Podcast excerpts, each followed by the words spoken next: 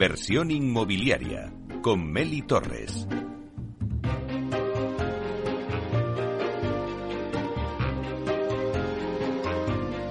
Hola, ¿qué tal? Muy buenos días y bienvenidos a Inversión Inmobiliaria. Bueno, hoy es viernes y seguro que muchos ya de vacaciones o empezáis este fin de semana las vacaciones, así que vamos a disfrutar del debate que hoy tenemos en Inversión Inmobiliaria y que se centra en cómo conseguir y cómo abordar eh, emisiones cero en el sector del real estate.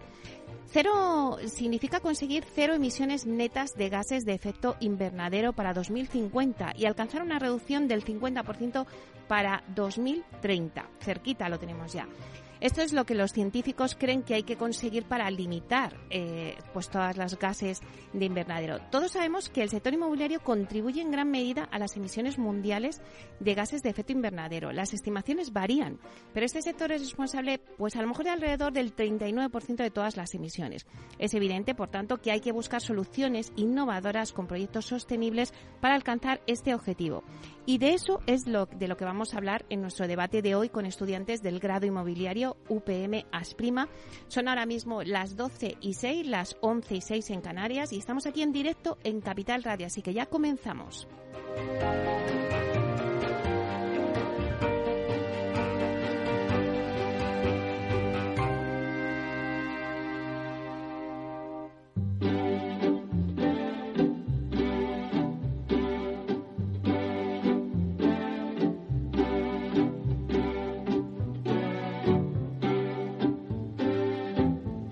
Inversión inmobiliaria. Comienza el debate.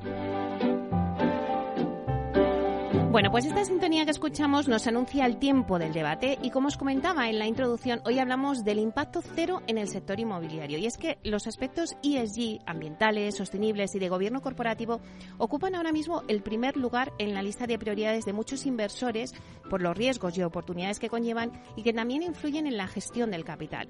Es un tema que afecta a todo lo que hace el sector en la gestión de activos inmobiliarios. ¿Qué significa conseguir cero impacto? Bueno, pues significa alcanzar cero emisiones netas de gases de efecto invernadero para 2050 y alcanzar un 50% o la reducción del 50% para 2030. Esto es lo que los científicos creen que hay que conseguir para limitar el aumento de las temperaturas globales por debajo de 1,5 grados centígrados y mitigar los impactos más catastróficos del cambio climático. Está claro que 2050 pues es una fecha muy largo plazo, por lo que es fundamental tener objetivos a medio plazo, ¿no? Y en conjunto pues que sean el camino que nos lleve hacia ese impacto cero. Todos sabemos que el sector inmobiliario contribuye en gran medida a las emisiones mundiales de gases de efecto invernadero. Las estimaciones, como os decía en la introducción, varían, pero este sector es responsable pues de alrededor del 39% de todas las emisiones y por lo tanto eh, tanto propietarios como promotores, como inversores inmobiliarios y el resto de los agentes de la cadena de valor del sector inmobiliario tienen un papel importante que desempeñar para conseguir ese objetivo, ¿no?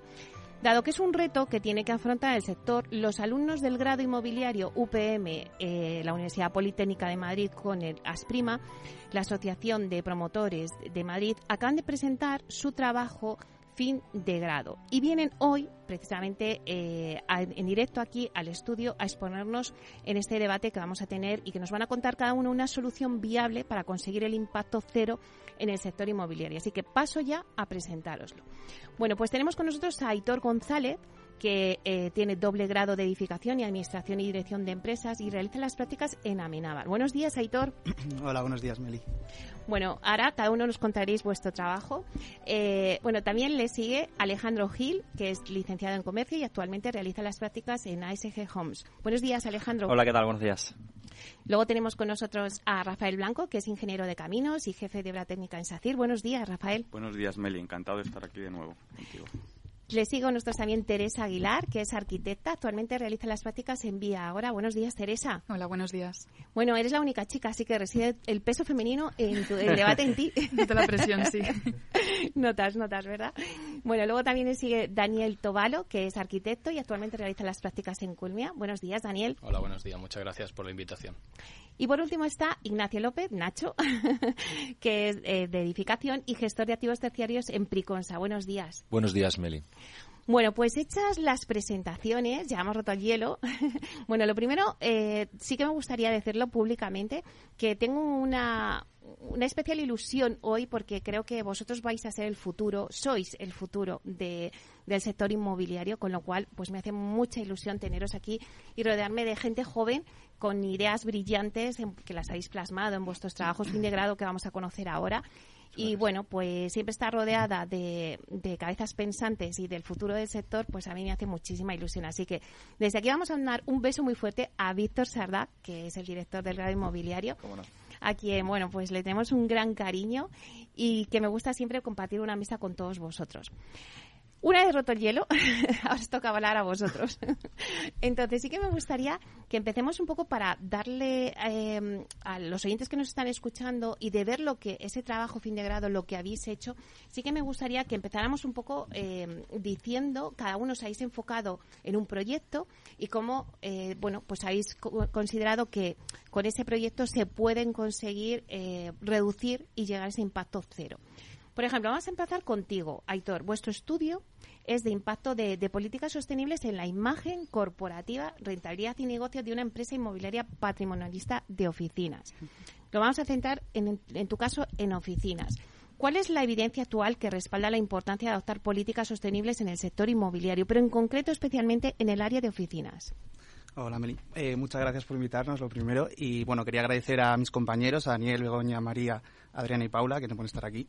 Y bueno, eh, respecto a la pregunta que me planteas, eh, actualmente no encontramos una evidencia clara en el mercado de las políticas sostenibles, ya que es un mercado un poco nuevo, está un poco verde, haciendo alusión a la sostenibilidad. Y no se ha terminado de absorber la totalidad de este valor. Es decir, tú inviertes hoy en día 10.000 euros en oficinas con políticas sostenibles y no se valoran esos, estos 10.000 euros en, tus oficinas. Eh, entonces, eh, nosotros nos centramos especialmente en oficinas eh, donde vas a hacer relaciones con profesionales, inversores, administraciones públicas, que sí que lo tienen como requisito, guiados un poco por lo que te exige hoy en día Europa y, sí que aprecian más este valor de, eh, de, las políticas sostenibles, sobre todo porque tienen una visión más largo placista, más que, un cliente particular que igual eh, no valora tanto estas políticas. Entonces, bueno, además es importante recalcar que es en oficinas porque al final es la, la imagen de todas las empresas, es donde muestran sus valores y, y es es la cara de, la empresa que transmite tanto a clientes, inversores, trabajadores, en general a toda la sociedad. Claro, pero es verdad, Aitor, que, por ejemplo, eh, sí que en oficinas, como el inversor es un inversor institucional, son generalmente fondos de inversiones internacionales, sí que ahí valoran eh, la sostenibilidad en las oficinas. No pasa como en viviendas, que en viviendas, por ejemplo, ha entrado más tarde, ¿no? Y el cliente final, que es el comprador, que todos compramos una vivienda, nos cuesta más un poco eh, valorar esa sostenibilidad ahora ya los fondos de inversión no invierten en oficinas si no son eh, oficinas sostenibles.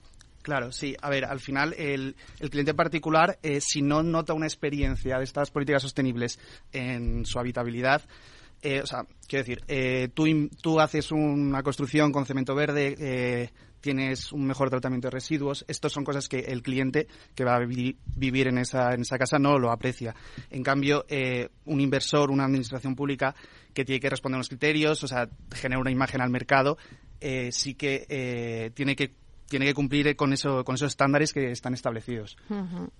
Claro. Bueno, vamos con el, con el grupo 2 de trabajo, Alejandro, eh, que vosotros en el, en el grupo de trabajo eh, especificáis los criterios que deben cumplirse en relación con los sistemas y materiales de construcción para obtener el certificado Green colaborativo para la descarbonización del sector inmobiliario. Súper importante. ¿Cuáles son esos criterios?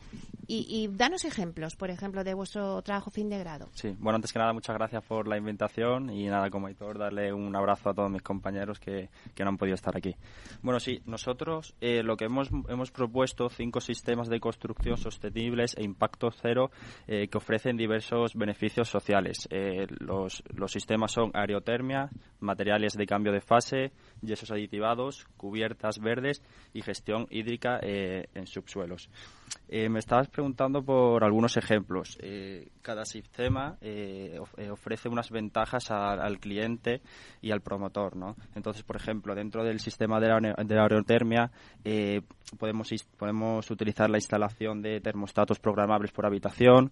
dentro de esos aditivados, que estos son, para que no lo sepa, son aditivos que se le añaden al yeso, pero además de, residuos, o sea que es reciclado. pues, por ejemplo, materias de baja emisión, exigencias de calificaciones medioambientales en los productos. Y bueno, y por ejemplo, si hablamos de las cubiertas verdes, pues eh, proteger y restaurar el hábitat, eh, gestión de las aguas pluviales, que es muy, muy importante, y todo esto, pues, por ejemplo, me, decías una, un ejemplo, y esto ya es eh, un beneficio a nivel social, reduce la isla de calor que puede haber en las ciudades, ¿no? Bueno, madre mía, Alejandro, me podrías contar muchísimas cosas porque esto del cemento verde, o sea, en este tema de los materiales ahora mismo sostenibles es un mundo, un mm. mundo aparte, ¿no? Sí, sí, completamente. bueno, eh, Rafael, vosotros eh, sí que es verdad que antes lo decía cuando hablaba con Aitor sobre el parque eh, inmobiliario de viviendas, ¿no? Tras la pandemia y con el confinamiento, pues ha resultado que el parque de viviendas no ofrece el confort suficiente ni las exigencias de sostenibilidad esperadas por el marco social. Se ha comprobado que los hogares españoles tienen deficiencias que afectan al bienestar de las personas. Eh, bueno, pues cualquiera que sea su edad y su condición, evidentemente. Y se ha visto que las condiciones climáticas es una de las contingencias que mayor incidencia tiene. Cuéntanos cuáles eh, son algunas de las deficiencias comunes que se han identificado en el parque de viviendas españolas y que afectan al bienestar de los residentes. Hemos dicho las condiciones climáticas. Eh, bueno, pues cuéntanos un poquito en vuestro trabajo fin de grado que habéis las conclusiones. Perfecto, Meli. Quería empezar felicitando a mis compañeros por este trabajo y por su esfuerzo, a Marina, Lucía, Guillermo, Iván y Leslie, que no pueden estar hoy aquí con nosotros. Y luego, eh, hablando del, parque eh, de viviendas español, pues es muy heterogéneo. presentan el parque de viviendas que tenemos presentan características muy distintas, ya que tenemos por un lado eh, eh, eh, viviendas construidas en los últimos años o, o, ahora de obra nueva con calidades altas, muy buenos criterios de eficiencia energética, también en base a la última modificación del código técnico que hace que todas las viviendas que se han construido en los últimos años y que están construyendo ahora sean de altas calidades. Sin embargo, un, el parque actual de viviendas en España es de unos 26 millones de, viviendas, creo recordar ahora el dato, de lo cual eh, aproximadamente un 60% se ha construido anteriormente a 1980. O sea, estamos hablando de que aproximadamente 16 millones de viviendas tienen cerca de 50 años o más, con lo cual todas estas viviendas que se han construido en esta época no tenían apenas, eh, pues el tema del aislamiento no era un, tema importante, eh, no, seguían medidas de cara a que la eficiencia térmica de estas viviendas fuera buenas y las calidades de los materiales eran las mismas que ahora en un país como el nuestro, en España, donde la temperatura, eh, hay un gradiente térmico muy amplio, la temperatura varía mucho eh, de invierno a verano y, y, sobre todo en calor, eh, en, perdón, en, verano tenemos unas temperaturas muy altas, pues todo el tema de la eficiencia energética de las viviendas es un punto clave de cara a, poder reducir eh, el impacto en el medio ambiente que tiene el, parque de, el parque de viviendas español. Entonces nosotros en nuestro trabajo nos centramos en todo el proceso de rehabilitación de viviendas que, es necesario, que se está impulsando desde Europa con los fondos Next Generation y otras iniciativas nacionales y locales y que se hacen completamente imprescindibles para reducir eh, la huella de carbono de, nuestro parque de viviendas. Teresa, eh, vosotros en vuestro trabajo fin de grado eh, proponéis el desarrollo de una aplicación en forma de startup que conecte a empresas constructoras que generan residuos en obras, ya sean por demoliciones, reformas o sobrantes de obra, con empresas que se dediquen al reciclaje de estos materiales. Bueno, pues cuéntanos un poquito cuál es el principal beneficio que las empresas constructoras obtendrán al utilizar vuestra aplicación propuesta. Yo también quería empezar dando las gracias a mi equipo, porque gracias a ellos hemos conseguido hacer este proyecto que ya realmente no lo vemos tanto como nuestro trabajo fin de grado, sino como un proyecto en el que le hemos dado todo lo que hemos podido y estamos muy contentos con el resultado. En cuanto a tu pregunta, creemos que el principal beneficio es esa conexión que comentas. Al final hemos creado, hemos creado digamos, el Wallapop de la obra, el Wallapop de la construcción Hemos hablado con empresas, tanto constructoras como valorizadoras, y todas eh, mm, tenían ciertas necesidades que hemos querido cubrir.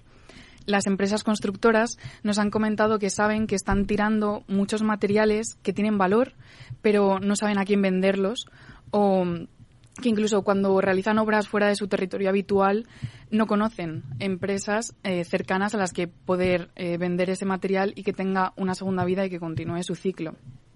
Por otra parte, las empresas fabricantes han invertido mucho dinero en sistemas de producción para reciclar y revalorizar esos materiales y debido a que no encuentran un flujo continuo de, de materias, están teniendo parones y eso al final es algo que, que les está produciendo pérdidas eh, simplemente por la inversión inicial que han hecho.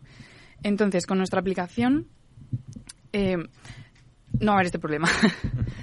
la constructora va a crear una entrada en la aplicación y va a publicar la ubicación de la obra y el residuo que quiere vender. De esta forma les va a saltar una alerta a las empresas interesadas en este material y que estén dentro del área que ellas hayan indicado previamente y podrán entrar en la puja del material. Con esto se va a ayudar a reducir los costes de promoción, a cumplir las nuevas normativas y, por supuesto, a reducir las emisiones de carbono. Bueno, bueno, bueno. A ver, a ver, que esto ya lo estoy viendo, ¿eh? El Wallapop en la obra. O sea, lo estoy viendo, Teresa, ¿eh? Esto está fenomenal.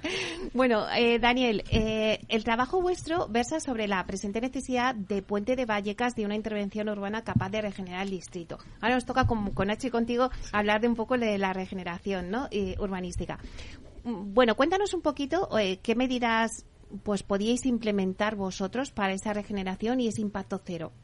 Bien, antes de nada, igual que están haciendo mis compañeros, darle la enhorabuena a mis compañeros Rebeca, Alex y Steffi, puesto que son parte del trabajo y sin ellos no hubiera sido posible llegar hasta aquí. Eh, bueno, en primer lugar, eh, hay que hablar de, de, la sostenibilidad. La sostenibilidad muchas veces la asociamos mal asociada a solamente el tema medioambiental y es lógico por otra parte. Pero hay otras componentes que son muy importantes a tener en cuenta, como es el aspecto económico y sobre todo también el aspecto social. Eh, bien, y también se ha hablado de esa sostenibilidad ya aplicada en los edificios o la construcción. Yo iría todavía un paso más atrás, de centrarnos primero de todo en el urbanismo, de localizar esas áreas que tienen un, bueno, una oportunidad de intervención para empezar a aplicar la sostenibilidad desde el planeamiento. De esta forma, nosotros hemos encontrado un ámbito de oportunidad en Puente de, Vallecas, más en, más en concreto en Entrevías, puesto que es una zona, encontramos que es la menor renta per cápita de Madrid, eh, hay un alto nivel de exclusión social, tiene unos problemas presentes de conexión muy importantes, como son las barreras físicas que supone la estación de Abroñigal, cuyo, bueno, pertenece a ADIF, así como incluso también la M30. Entonces, tras estudiarlo, eh, analizamos casos de estudios similares en, Europa, que también tuvieran que ver con operaciones ligadas al ferrocarril, al tema ferroviario, ¿no? Sin más lejos, aquí en España pues, encontramos desde Logroño la intervención de, mm, del ferrocarril, perdón, así como Madrid Nuevo Norte. Madrid Nuevo Norte lo tenemos aquí y, hombre, generar un modelo que replique todo lo bueno que ya se lleva estudiando y aplicando en este caso, encima el dueño de los terrenos también es Adif, pues bueno es, ¿no? Y centrarnos en generar una, un nuevo desarrollo urbanístico que mm, sea capaz de aportar un nuevo parque de viviendas, nuevos usos terciarios. Ayer, sin ir más lejos, eh, tuvimos una presentación de Ismael Clemente que nos hablaba de eso, de la necesidad de incluir nuevos edificios terciarios en Madrid, centrándonos, como decían antes los compañeros, en la sostenibilidad, puesto que es un punto muy fuerte. Mm, se habla de que no hay apenas rascacielos y eso hace a los que son externos, ¿no? a gente europeos y eh, externos a Europa, ver a Madrid como que tiene cierto déficit. ¿no? Y poder incorporar en este ámbito mm, edificios terciarios en, en altura sería buenísimo. Eh, vamos a pasar con, con Nacho porque también es a la vez está ligado, el, está ligado está la regeneración urbana en Usera, es vuestro trabajo fin de grado. Así es, así es. Sí, bueno, lo primero agradecer eh, rápidamente la invitación eh, a mis compañeros y también a mis tutoras por toda la atención. Y efectivamente, nosotros hemos analizado proyectos urbanísticos punteros actualmente como es Madrid Nuevo Norte, y hemos tomado la decisión de, de, apoyarnos en el certificado BRIEM Urbanismo. Este certificado engloba los objetivos de la Agenda 2030 y Madrid 360 que has comentado antes y así como la taxonomía europea, eh, que son básicamente los cimientos que estructuran la filosofía de nuestro proyecto. Eh, el, el problema que hemos encontrado es que existen muchos reductos a nuestro criterio, obsoletos de suelo industrial en toda la periferia de la M30. Entonces, por eso nos hemos, hemos encontrado una, una pastilla industrial totalmente rodeada de, de viviendas y creemos que, que, no, que no va a favor de, del urbanismo en Madrid. Entonces, por ello, eh, planteamos un cambio de uso eh, a través de un convenio urbanístico con, con, la administración pública. Eh, nosotros lo que vamos a aportar es em, vivienda, eh, pero para todo, para toda clase social, es decir, vivienda libre, vivienda de renta accesible y además hospedaje de corta media estancia. Pero sobre lo que va a hacer bandera la comunidad es sobre la cesión. Vamos a ceder un edificio para realizar un parking disuasorio. Bueno, con la administración nos hemos topado, Nacho. Bueno, pues vamos a coger un poquito de aire y volvemos enseguida.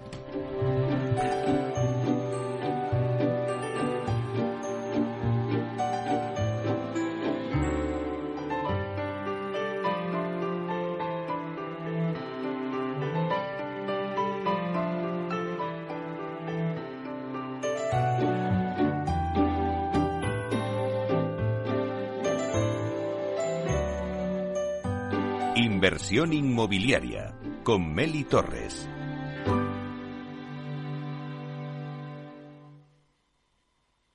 Artesanía, tecnología y lujo de la mano de Grato. Una marca española líder en fabricación de pavimentos de parqué de ingeniería y carpintería para interiorismo de madera de roble europeo, procedente exclusivamente de bosques gestionados de forma sostenible. Grato te ofrece las mejores calidades para tus proyectos residenciales y hoteleros, fabricando tanto parqué de ingeniería como cocinas, puertas, armarios y muebles de baño con exclusivos diseños, siempre con trato directo de fábrica. Grato da vida a espacios en todos los rincones del mundo con productos sostenibles, duraderos, de alta calidad y personalizables. Empezaremos con el test de Rorschach. Dígame, ¿qué ve en esta figura? Una casa frente al mar, los estudios del pequeño en Londres, la reforma de la cocina y la boda de mi niña. ¿Ve todo eso en esta mancha? En Renta 4 Banco sabemos que hay cosas que no te puedes quitar de la cabeza. Por eso hemos creado nuestro planificador financiero familiar, un servicio gratuito que te ayuda a planificar tus necesidades financieras futuras y actuales para que no tengas que preocuparte de nada. Entra en r4.com y descúbrelo. Renta 4 Banco. ¿Quieres más? ¿Tienes una deuda constante por tu tarjeta de crédito? Puede ser una tarjeta revolving con intereses abusivos que te endeuda de por vida. Por una compra de 900 euros puedes acabar pagando 2.900. Cancela el contrato y recupera tu dinero. Llámanos al 926 48 20. Arriaga Asociados. Hagámoslo fácil. Capital Radio, Madrid, 103.2 FM.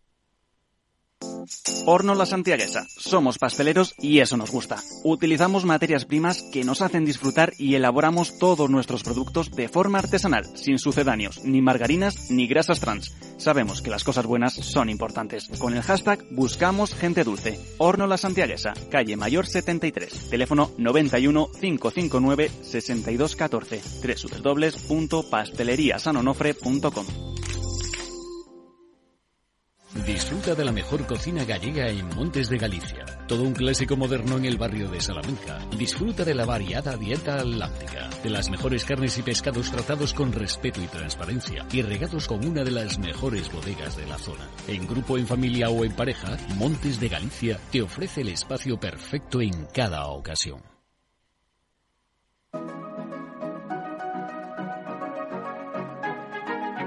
Los sábados a la una de la tarde, Capital Radio se adentra en el mundo de la solidaridad y el emprendimiento social.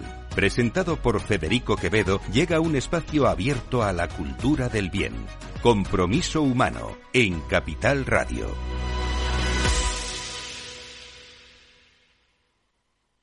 ¿Sabes cuál es el mejor dial para escuchar Capital Radio? Tu móvil. Ya tienes disponibles las versiones de iOS y Android de Capital Radio. Y si quieres escucharlas en tu coche, lo tienes muy fácil. Empareja el Bluetooth de tu coche con tu móvil o tableta, entra en la app de Capital Radio y ya lo tienes. Escucha Capital Radio en digital. Y si te preguntan qué escuchas, no lo dudes. Capital Radio.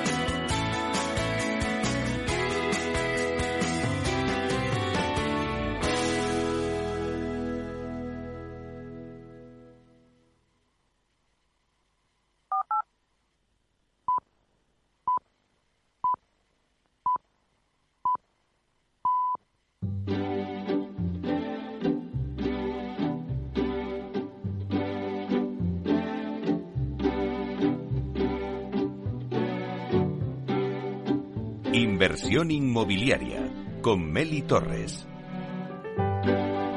Bueno, pues seguimos con el debate que tenemos. Hoy hablamos de conseguir ese impacto cero en el sector inmobiliario para el 2050. Tenemos con nosotros a los eh, estudiantes del grado inmobiliario UPM Asprima, que voy a pasar a hacer un repaso rápido. Eh, mira, tenemos con nosotros a Aitor González, eh, hace las prácticas en Amenábar. Tenemos también con nosotros a Alejandro Gil, que hace las prácticas en ASG Homes. Está también con nosotros Rafael Blanco, que es jefe de obra técnica en SACIR. luego tenemos a Teresa Aguilar, que realiza las prácticas en Vía Ágora eh, Daniel Tobalo, que realiza las prácticas en Culmia, y Ignacio López Nacho, que eh, es gestor de activos terciarios en Priconsa. Bueno, hemos hablado un poquito, hemos tocado un poco todos los palos, ¿no? Eh, Nacho y Daniel nos estaban contando que es importante, ¿no? Empezar desde los procesos de, generación urbana, ¿no? luego también hemos hablado de oficinas, hemos hablado de, de startup o posibles Wallapú en obra. Bueno, pues sí que me gustaría ahora ver soluciones, ¿no? Eh, por ejemplo, en el caso vuestro, eh, Aitor, de vuestro grupo, ¿no? que es específicamente en el área de oficinas, ¿cuáles son los beneficios de implantar la sostenibilidad en la imagen corporativa y la rentabilidad de este tipo de empresas? Bueno, como comentaba un poco Daniel, ya no es solo sostenibilidad, eh, ahora bueno, aparece el ESG que toca medio ambiente, social y la gobernanza de la empresa. Mm. Y bueno, al final, en cuanto a la imagen corporativa, eh, bueno, yo creo que no es comparativo una empresa que está en unas oficinas que transmite sostenibilidad de cara al cliente, al final eso siempre va a repercutir eh, bien sobre la rentabilidad. Y luego, en, cuanto a la rentabilidad, nosotros lo que hemos hecho es comparar unas oficinas Brown o poco sostenibles con unas oficinas con, pues, con certificados LEED, BRIAM, etcétera. Y bueno, eh, obviamente eh, sale mucho mejor la rentabilidad en unas oficinas green, ya que repercute eh, sobre la renta, ya que se puede incrementar por esta reducción de OPEX. además obtiene beneficios fiscales, que hoy en día además el coste financiero es muy caro y, y pues llega a obtener entre un 15, o sea, entre 15 y 20 puntos básicos de reducción eh, además de incrementos de capital. Eh, además, eh, cada vez más los bancos están sancionando a, proyectos o empresas, incluso no quieren financiar pues proyectos que no son que no son sostenibles. entonces, hoy en día yo creo que es inviable plantearte hacer unas oficinas de obra nueva si no cuenta con, con estas políticas sostenibles y, esta, y este ESG que tanto se reclama desde el sector. Eh, Alejandro, en vuestro trabajo fin de grado nos hablabas antes de lo importante que es obtener el certificado Green colaborativo ¿no? para la descarbonización del sector inmobiliario. ¿Cuáles son los beneficios eh, asociados? Mm, con los cinco sistemas que antes nos has dicho de, materiales de construcción sostenibles propuestos en vuestro proyecto. Bueno, pues eh, hay bastantes e importantes, más que bastantes importantes beneficios eh, beneficios sostenibles, como puede ser, como puede ser la reducción de, huella de carbono en edificio, la reducción de isla de reducción de isla de calor. Pero antes, si me permites también, eh, Rafa, tú has estado comentando el, tema de parques de vivienda en España, que muchas han quedado obsoletas. Entonces, ¿qué es lo que proponemos nosotros?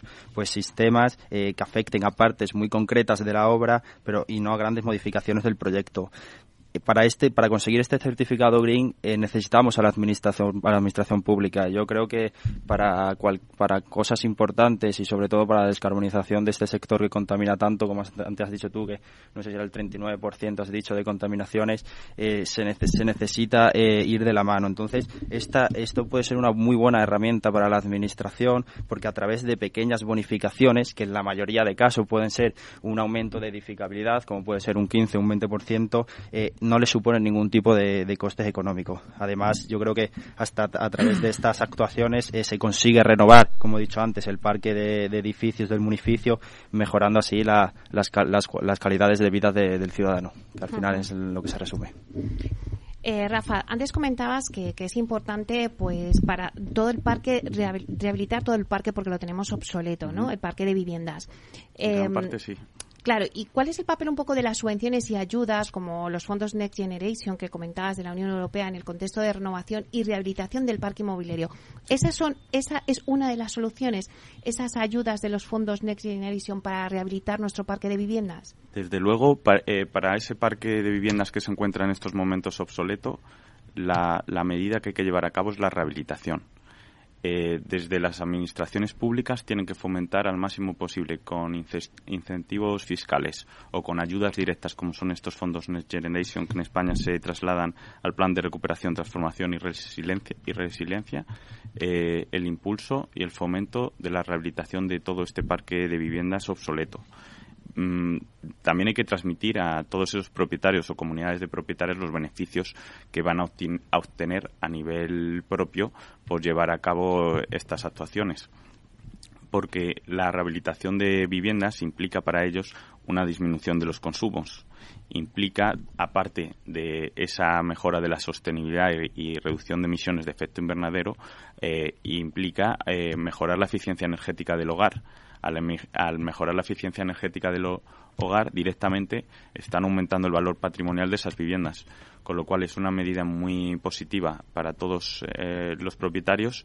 Hay que concienciar, pero aparte de concienciar hay que ayudar y hay que ayudar eh, desde las administraciones públicas con, iniciativas, poniendo recursos. En este caso, los fondos Next Generation en lo relativo la rehabilitación de viviendas ponen más de 3.500 millones de euros en ayudas. Se pretende llegar a un mínimo de 500.000 viviendas, lo cual eh, es bastante escaso, teniendo en cuenta que hablábamos que, hay como en torno a 16 millones de viviendas que tienen cerca de 50 años, que no todas tienen por qué estar en las mismas condiciones, pero habrá un porcentaje importante que se encuentre en unas eh, condiciones bastante deficientes desde el punto de vista de sostenibilidad, eficiencia energética, eh, calidad y, más después de la pandemia, cuando todas las personas estuvimos mucho tiempo, pasamos mucho tiempo en casa y nos hicimos mucho más conscientes de lo importante que, es ese confort, eh, esa calidad de las viviendas por lo cual eh, lo que nos, nosotros tratamos de centrarnos en este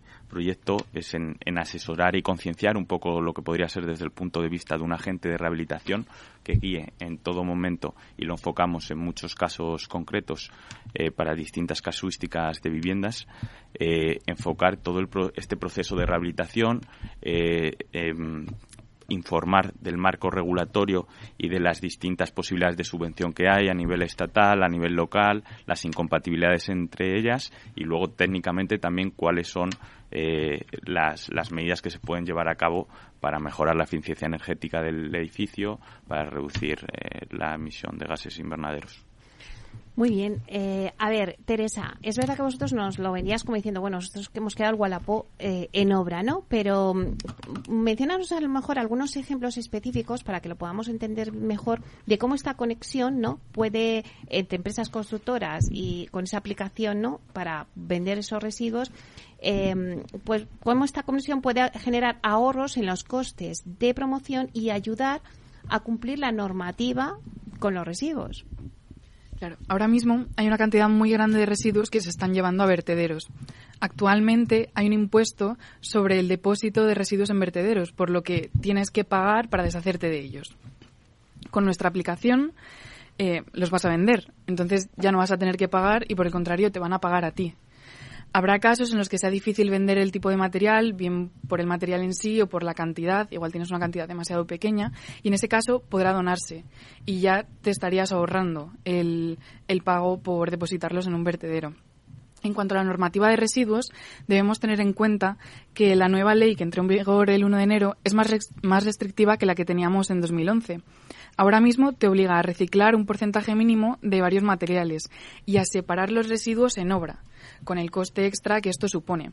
Así que invitamos a todos nuestros futuros clientes a que aprovechen este trabajo de separación que ya se está realizando y le saquen un beneficio vendiéndolo y entonces cumplen con los porcentajes mínimos de reciclado y ayudan al medio ambiente. Muy bien. Bueno, vamos ahora con la pata de urbanismo que tenemos aquí juntos. Eh, Daniel, eh, vosotros, eh, vuestro trabajo fin de grado era la regeneración o la intervención urbana en el puente de Vallecas. Y antes, al principio has comentado, bueno, pues sobre todo entre vías era como un punto clave, ¿no? ¿Cómo se abordan los aspectos de sostenibilidad ambiental, social y económica en la propuesta de intervención urbana para entrevías en Puente de Vallecas? Bien, pues por centrarnos solamente en un punto, porque decirte todo sería extendernos demasiado, quería comentar el que me parece más interesante y fundamental también en el, proceso de contaminación y por tanto de sostenibilidad de, la intervención, que es el transporte. Además sé que Nacho también comentará ahora y es que bueno el transporte es la fuente de contaminación prácticamente mayoritaria de Madrid y, del mundo, se podría decir. Eh, entonces, ¿cómo puede aportar el urbanismo una solución a este problema? Pues mm, queremos aportar nuestra solución siguiendo un poco el modelo, como comentábamos antes, de Madrid Nuevo Norte, el cual se basa en generar en torno a ese modelo de centro de negocios, centro financiero, en el cual sobre rasante no, no se dé el uso de vehículo privado. Solamente puedas desplazarte mediante medios de movilidad sostenible, sea pues andando, bicicleta o lo que se está incorporando, que es el famoso eh, BRT, mm, que es el, el bus de, transporte rápido, se puede decir, ¿no? Con prioridad para ellos y de tal forma que conecta con eh, puntos neurálgicos de conexión, como podría ser Atocha o Méndez Álvaro, muy cerca de este lugar. Bueno, eh, Nacho, también eh, va en esta misma línea vosotros en la regeneración urbana de, de Usera. Eso es. Pues sí, eh, nosotros, bueno, lo primero que es, hay que mencionarlo sí o sí, si hablamos de la administración pública, el principal problema que nos encontramos es la normativa urbanística, es pelear contra ello. Eh, pero bueno, em, es que además de estar obsoleta, el cambio de uso llevado a cabo eh, no puede ser realizado por la empresa privada, dado que es una determinación estructurante y por lo tanto es competencia de la administración pública. Pero consideramos que, que en, hemos analizado todo el proyecto y, como hemos comentado, eh, a nivel de sostenibilidad, eh, amparándonos con el certificado BRIEM es urbanismo, eh, vamos a dar respuesta dos respuestas, por así decirlo. Una habitacional en, todo el sector de, de, los ciudadanos y luego, además, a nivel, a nivel de eficiencia energética de descarbonización. Em, la llave del convenio, la llave para, llevar a cabo este acuerdo urbanístico con la Administración Pública es eh, la creación de un parking disuasorio. Em, se van a crear casi 800 eh, plazas de aparcamiento. ¿Vale? Entonces, este desarrollo supone un ahorro directo de casi 900 toneladas de CO2 al año, más un beneficio indirecto no cuantificado en emisiones al generar fluidez y ayudar a evitar congestiones de tráfico. 哼哼 Bueno, ahora que hemos visto cada uno de vuestros proyectos, ahora me gustaría que podamos debatir un poquito en, esta, en este rato que nos queda, porque, claro, vosotros habéis pisado un poco el terreno y yo me gustaría saber vuestra opinión. ¿Vamos a llegar a cumplir los objetivos de sostenibilidad en el sector inmobiliario? Eh, ¿Vamos a llegar al 2030 con esa, ese 50% que nos exigen de la reducción de los gases de efecto invernadero? ¿Vamos a poder decir que el sector está comprometido con esa sostenibilidad? Vosotros que ya estáis palpando el sector, eh, ¿qué opinión tenéis? ¿Llegaremos a cumplir los objetivos eh, o nos queda camino por recorrer? ¿Qué está pasando en el sector? Venga, empezamos. Venga, Alejandro. Bueno, yo creo que eh, una de, para, para, cumplir estos objetivos lo que hay que recalcar es el, que el, necesario apoyo de la administración pública. Creo que todos nuestros compañeros hemos estado hablando de las diferentes medidas que queremos hacer para cambiar esto, pero si, sin la administración pública no es posible. Entonces, yo desde aquí pues hago un llamamiento a que yo creo que ya que el sector inmobiliario está concienciado, eh, el, el, usuario, es decir, las personas están concienciadas, la administración también, pero aparte necesitamos o sea, unas, unas bonificaciones para que nos ayuden a impulsar esto desde mi punto de vista. Aitor, ¿es más fácil en las oficinas? Eh, bueno, en las oficinas es más fácil. Eh, sí, sí, yo creo que es más fácil porque eh, yo creo que se está absorbiendo mejor el, el valor de esta sostenibilidad eh, en, en, este mercado. Yo creo que en el residencial todavía queda un camino largo para por recorrer, pero el problema es que 2030 ya está a la vuelta de la esquina. Entonces, bueno, sí, yo creo que eso. yo creo que lo importante es o sea, que el, el, cliente que vaya a comprar una vivienda experimente eh, estas políticas que se, que se hacen en su vivienda, tanto pues una reducción de, de los gastos de calefacción, de pues todos los gastos que supongan eh, e, esta, estas políticas sostenibles y, y, y, al final es, es lo que eh, hará que, que, las empresas eh, digan, oye, pues sí, me cuesta un poquito más eh, hacer una, una, vivienda que cuente con unos estándares de sostenibilidad X, pero eh, es que me lo absorbe el cliente, me, está dispuesto a pagar ese, ese incremento y ahí es cuando yo creo que se dará el cambio, pero todavía está un poco verde y, queda un poquito de, de, camino por recorrer. Bueno, nos queda camino por recorrer, pero Rafa, eh, los fondos Next Generation, ¿están, ¿estamos eh, en el buen camino? ¿Estamos haciendo algo o no? Lo primero de todo a lo que preguntabas antes, yo creo que el sector está muy comprometido. El objetivo es ambicioso, pero se está, se está luchando por ello y desde las administraciones públicas, que como decía mi compañero, es la clave en todo este proceso para po poder impulsar y, poder eh, que las empresas las, la, la parte privada eh, consiga este objetivo entre todos, es que ellos impulsen y, y a tu pregunta, los fondos Next Generation son una muy buena medida. Pasa que está costando bastante por parte de los ciudadanos y las comunidades de propietarios eh, acceder a ellos. Por eso este trabajo en el que tratamos de explicar cuál es un poco el proceso, el marco regulatorio, cómo poder, cómo poder hacer uso de ellos, todas las complicaciones que puedan encontrar en el camino es un poco lo que se necesita, concienciación, información y apoyo económico por parte de las administraciones y estos fondos eh, pues son ese apoyo económico, pero se necesita en mayor cantidad. Teresa, la economía circular, o sea, al final los residuos es parece que ahora ha cobrado protagonismo, ¿no? Y está eh, en un primer plano.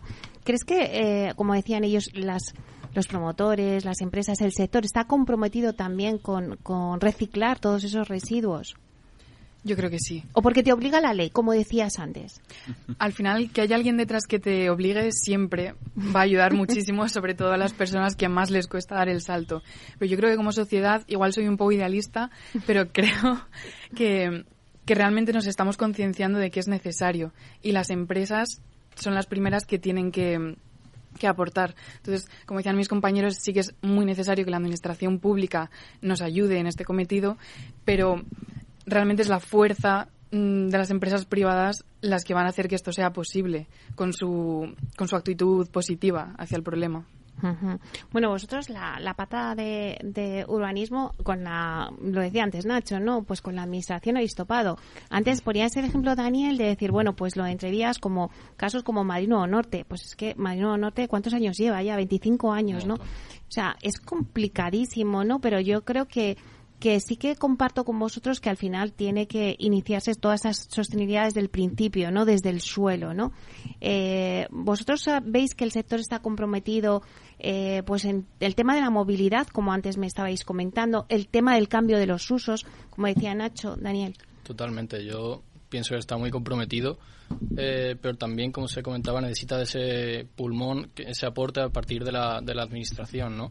Hay algunas medidas muy interesantes que se están aplicando en otros países, como por ejemplo Francia, en los cuales eh, la administración da un exceso extra de, edificabilidad al promotor por cuanto más CO2 consiga reducir con la, construcción y con el edificio luego ya en uso.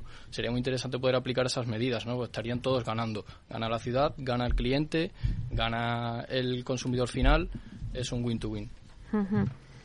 Nacho. Bueno, por mi parte, eh, poco que añadir. Eh, yo creo que estamos los seis en la misma línea, la verdad. Eh, bueno, yo creo que, que, la Administración Pública está obligada, si quiere llegar a los objetivos que dice, está obligada a entenderse con, con el sector inmobiliario. Entonces, por ahí, mm, por ahí yo creo que tenemos una puerta abierta y más cuando, cuando más se, se, acerquen estos plazos que has comentado con, antes de 2030 y 2050. Entonces, eh, sin duda nos ha quedado claro a, todos los, alumnos del grado que hemos visitado, nos han visitado en las principales empresas inmobiliarias de, España, eh, que el sector está totalmente concienciado. Lo que pasa es que es eso, que hay que abrir puertas, o más bien nos las tienen que abrir para poder llegar a todos esos objetivos y que, y que esto llegue, llegue adelante. ¿no? Claro, el sector, he dicho, pero ahora vamos a traerlo al terreno a, terrenal, ¿no? Al usuario final, ¿no? Eh, bueno, a, eh, quizá a lo mejor en oficinas, Aitor, sí que, eh, como decíamos, los fondos sí que están más preparados para decir yo no me meto en un edificio de oficina si no tiene estos certificados. En vivienda, pues está costando más, ¿no? Pero de cara ahora, si lo llevamos al terreno de usuario, como usuarios, eh, somos conscientes de que, bueno, pues que todos tenemos que aportar para hacer un, un sector más sostenible. Esto sin hacerlo entre todos es imposible que lo consigamos pero a, a, ese usuario, a, a, esas, a las familias, eh, son los primeros beneficiados, porque como decía, uno de los beneficios es la reducción en, en, el coste energético, en el coste de los consumos, que ahora mismo además eh, en los últimos tiempos se han incrementado bastante. Entonces, esto para ellos, eh, aparte de, de, de, de, que desde un punto de vista ético sea lo correcto y sea lo adecuado, les afecta directamente a su economía, con lo cual son los primeros interesados. Vamos a ver, si vosotros compraríais ahora una casa, vosotros, ¿vale? Eh, una de vuestras prioridades sería que sea sostenible la vivienda, Aitor. Eh, bueno, yo tendría que.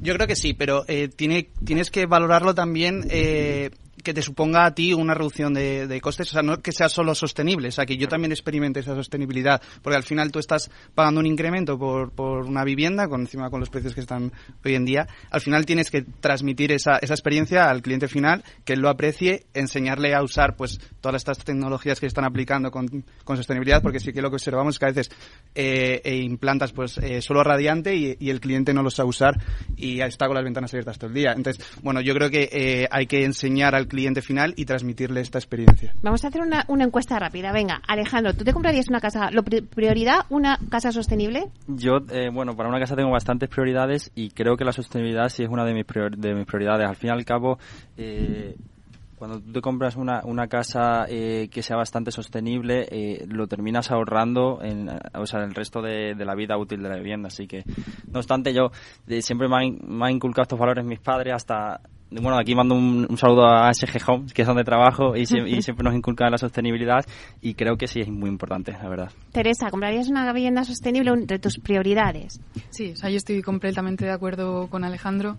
Eh, obviamente todavía no puedo comprármela, pero sí que he estado pensando y creo que en el momento en el que pueda llegaría a pagar ese incremento por saber que estoy haciendo con mi compra una acción favorable para nuestro futuro.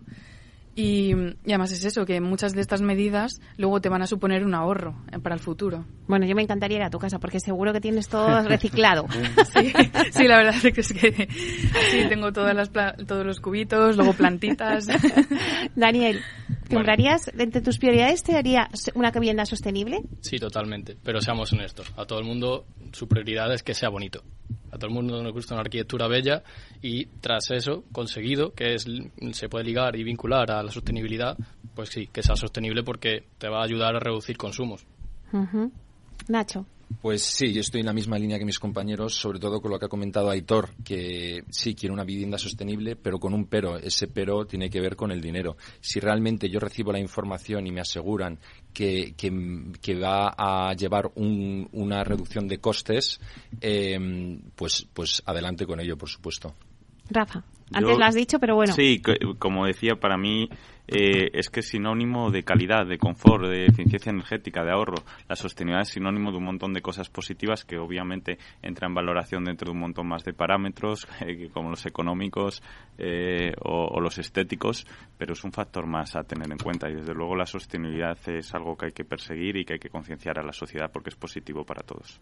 Bueno, pues está claro, señores y señoras que nos están escuchando, que aquí el futuro del sector tiene claro que entre sus prioridades pues compraría una vivienda sostenible. Es verdad que hay que tener en cuenta pues también la parte económica, ¿no? Que bueno, pues puedas comprar esa vivienda por ese precio, eh, pero es verdad que ha cambiado un poco porque antes siempre decíamos en el sector lo que que lo habéis oído seguro a todos los profesores que han pasado por el grado, location, location, location, o sea, lo primero era la localización de tu vivienda, nada de sostenibilidad, nada de tal y precio, localización y precio, pero bueno, yo creo que ya se está colando en esas prioridades la sostenibilidad y de valorar otros de hecho, vosotros lo habéis dicho, ¿no? Así que, bueno, pues esa es otra de las conclusiones que sacamos de este debate. Bueno, el tiempo, el tiempo vuela en la radio, pero ha sido un verdadero placer estar con todos vosotros.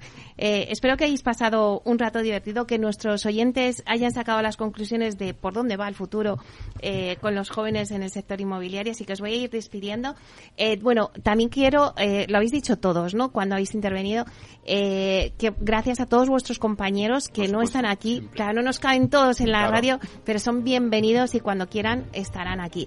Muchísimas gracias a Aitor González, Teresa Aguilar, Daniel Tobalo, Ignacio López, Nacho, Alejandro Gil y Rafael Blanco. Gracias a todos por estar aquí. Muchas gracias. Muchas gracias.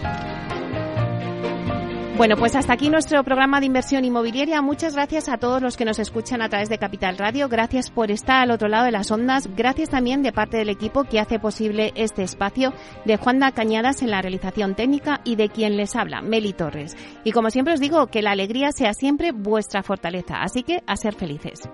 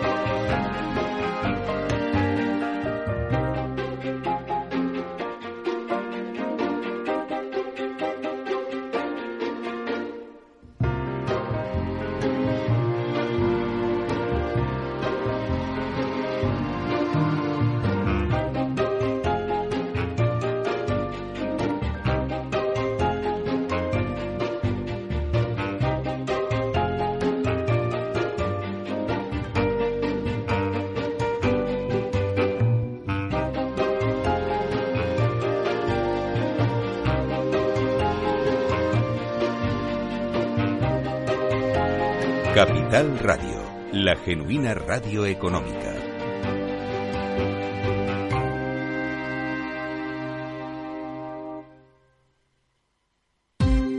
Ya no estamos en la era de la información, estamos en la era de la gestión de los datos y de la inteligencia artificial. El tratamiento inteligente de estos datos proporciona un valor enorme a las empresas en sus procesos de negocio. En Piper Lab ayudamos a nuestros clientes a tomar decisiones de negocio basadas en datos. Escúchanos todos los lunes en el espacio de Big Data de Capital, la Bolsa y la Vida.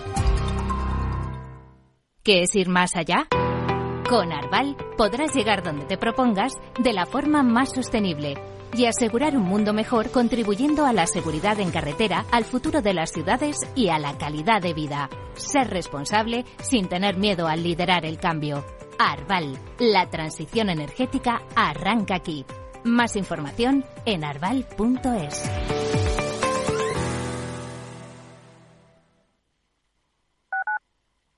Madrid, 103.2 FM, Capital Radio. Gráficas Naciones. Más de 50 años de experiencia en el sector de las artes gráficas. Apostamos por la última tecnología tanto en impresión offset como en digital y gran formato. Realizamos todo tipo de impresión. Tarjetas de visita, folletos, libros, vinilos, decoración y montaje de stands. Más información en el 91 629 2145 o en gráficasnaciones.es. Disfruta de la mejor cocina gallega en Montes de Galicia. Todo un clásico moderno en el barrio de Salamanca. Disfruta de la variada dieta láctica, de las mejores carnes y pescados tratados con respeto y transparencia y regados con una de las mejores bodegas de la zona. En grupo, en familia o en pareja, Montes de Galicia te ofrece el espacio perfecto en cada ocasión. ¿Sabes cuál es el mejor dial para escuchar Capital Radio? Tu móvil. Ya tienes disponibles las versiones de iOS y Android de Capital Radio. Y si quieres escucharlas en tu coche, lo tienes muy fácil. Empareja el Bluetooth de tu coche con tu móvil o tableta, entra en la app de Capital Radio y ya lo tienes. Escucha Capital Radio en digital. Y si te preguntan qué escuchas, no lo dudes. Capital Radio.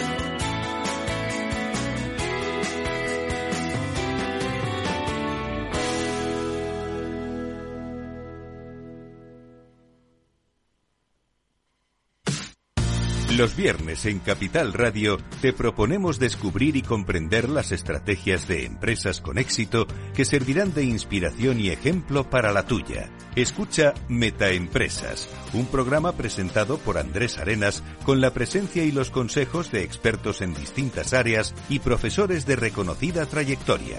Todos los viernes a las siete y media de la tarde, Metaempresas, Capital Radio.